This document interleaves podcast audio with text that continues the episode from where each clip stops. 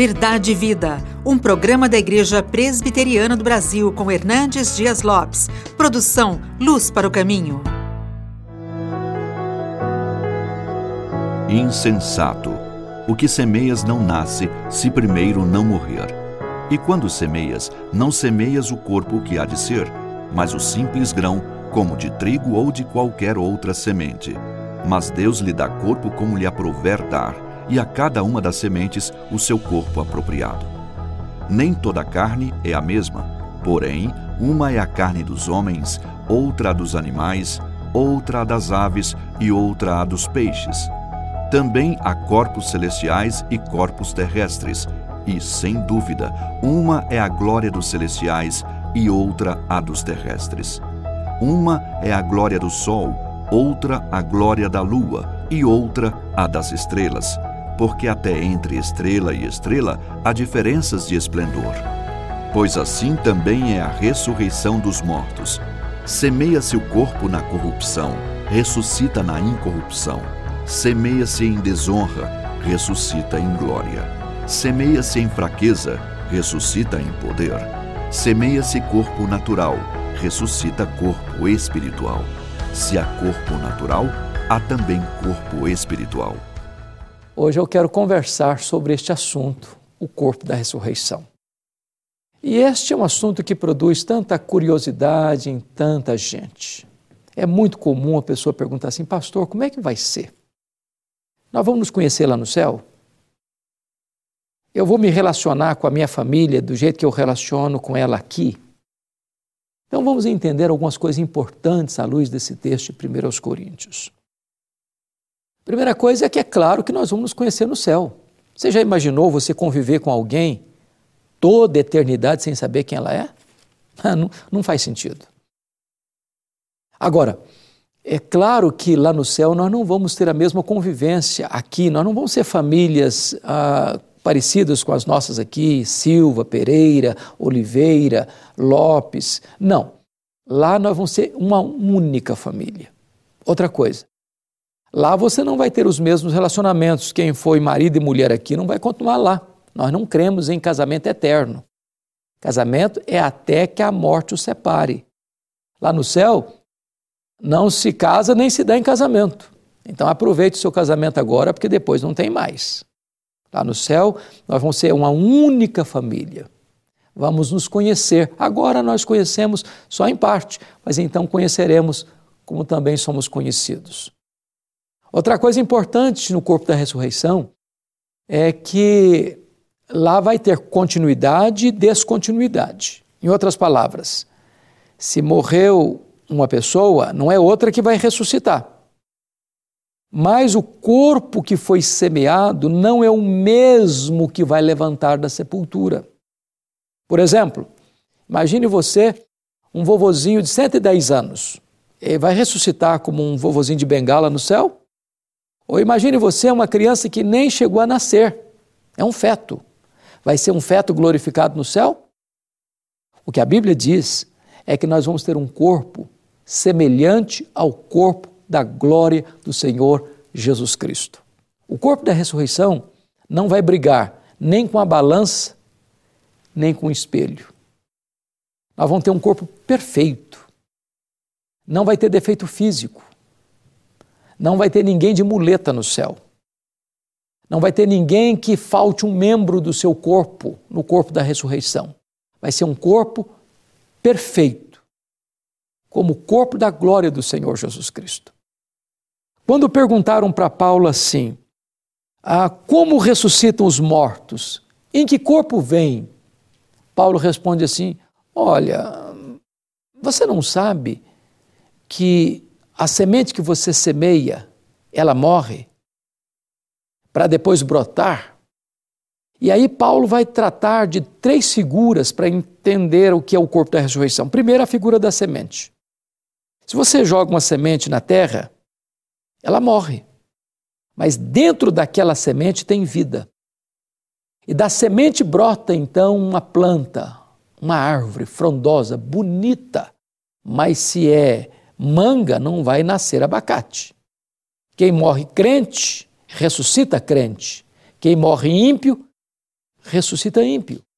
E Paulo vai argumentar aqui no versículo 42 o seguinte: ah, semeia esse corpo na corrupção, ressuscita-se na incorrupção. O nosso corpo aqui fica doente, fica cansado, fica caquético, mas o corpo da ressurreição não fica velho, não fica cansado, não fica doente, ele é incorruptível. Paulo prossegue e diz assim: semeia-se em desonra, ressuscita-se em glória. A doença, às vezes, leva o nosso corpo a ficar surrado. Pessoas que às vezes vão fazer tratamentos pesados de químio, de rádio, muitas pessoas ficam, às vezes, pele e osso. Pessoas que às vezes ficam em coma, anos a fio. Quando aquela pessoa parte, morre, seu corpo está surrado, cheio de escárias, cheio de feridas. Ele sofreu desonras da enfermidade, mas vai ressuscitar um corpo de glória, que vai brilhar como as estrelas, como astro, como sol no firmamento. Vai ser semelhante ao corpo da glória do Senhor Jesus Cristo. Paulo prossegue semeia-se em fraqueza. Você nasce um bebê se arrastando, depois você cresce, depois você vira um jovem que entra nas academias e entra nas modalidades esportivas, depois você já começa a andar e correr mais devagar, daqui a pouquinho dar passos lentos, daqui a pouquinho você usa uma muleta, daqui a pouquinho você usa uma cadeira de rodas, daqui a pouquinho você é a consumada fraqueza. Mas o corpo da ressurreição vai ser um corpo de força, de poder, como o corpo de Jesus, que entrava numa casa com a porta fechada, sempre precisar abrir a porta, que saía lá de Jerusalém, aparecia lá na Galiléia, sem precisar percorrer o trecho, que vai assunto aos céus, fisicamente. É um corpo de poder. Vai ser assim o corpo da ressurreição. Paulo usa uma segunda figura aqui para explicar a que, que é isso. Versículo 39 ele diz: Nem toda a carne é a mesma, porém uma carne é dos homens, outra dos animais, a outra das aves, a outra dos peixes. Será que Paulo está falando que animais, peixes e aves vão ressuscitar também? Não, claro que não. Tem muita gente hoje que acha que o seu cachorrinho de estimação é, vai ser também ressuscitado ah, para desfrutar das venturas do céu, de glória. Não é isso que a Bíblia está ensinando. O que a Bíblia está ensinando é que, ainda que pode homem, pode animal, pode peixe, pode ave, se misture na terra e vire pó, no dia da ressurreição, são os filhos de Deus, aqueles que foram remidos no sangue do Cordeiro, aqueles cujos nomes estão escritos no livro da vida. Esses, então, ao ouvir a voz de Deus, ao ouvir a voz do arcanjo, ao ressoar a trombeta de Deus, eles ouvirão essa voz e sairão dos túmulos, uns para a ressurreição da vida e outros para a ressurreição do juízo. Deus sabe distinguir. Não importa se você teve o seu corpo cremado, não importa se as pessoas que, como morreram lá nas Torres Gêmeas, 3, 3 mil graus centígrados viraram poeira naquele glorioso dia. Este corpo há de ressuscitar gloriosamente como o corpo da glória do Senhor Jesus Cristo. Mas Paulo prossegue na terceira e última figura, que é a figura dos astros. Ele diz: também há corpos celestiais e corpos terrestres, e sem dúvida, um é a glória dos celestiais e a outra a glória dos terrestres. Um é a glória do sol, outra é a glória da lua, outra é a glória das estrelas, porque até entre estrela e estrela há diferença de esplendor, pois assim também será a ressurreição dos mortos.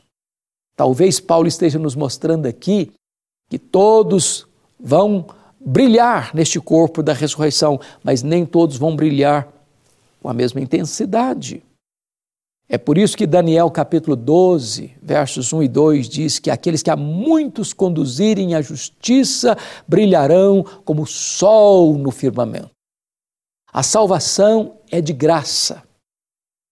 Os galardões vêm mediante as obras.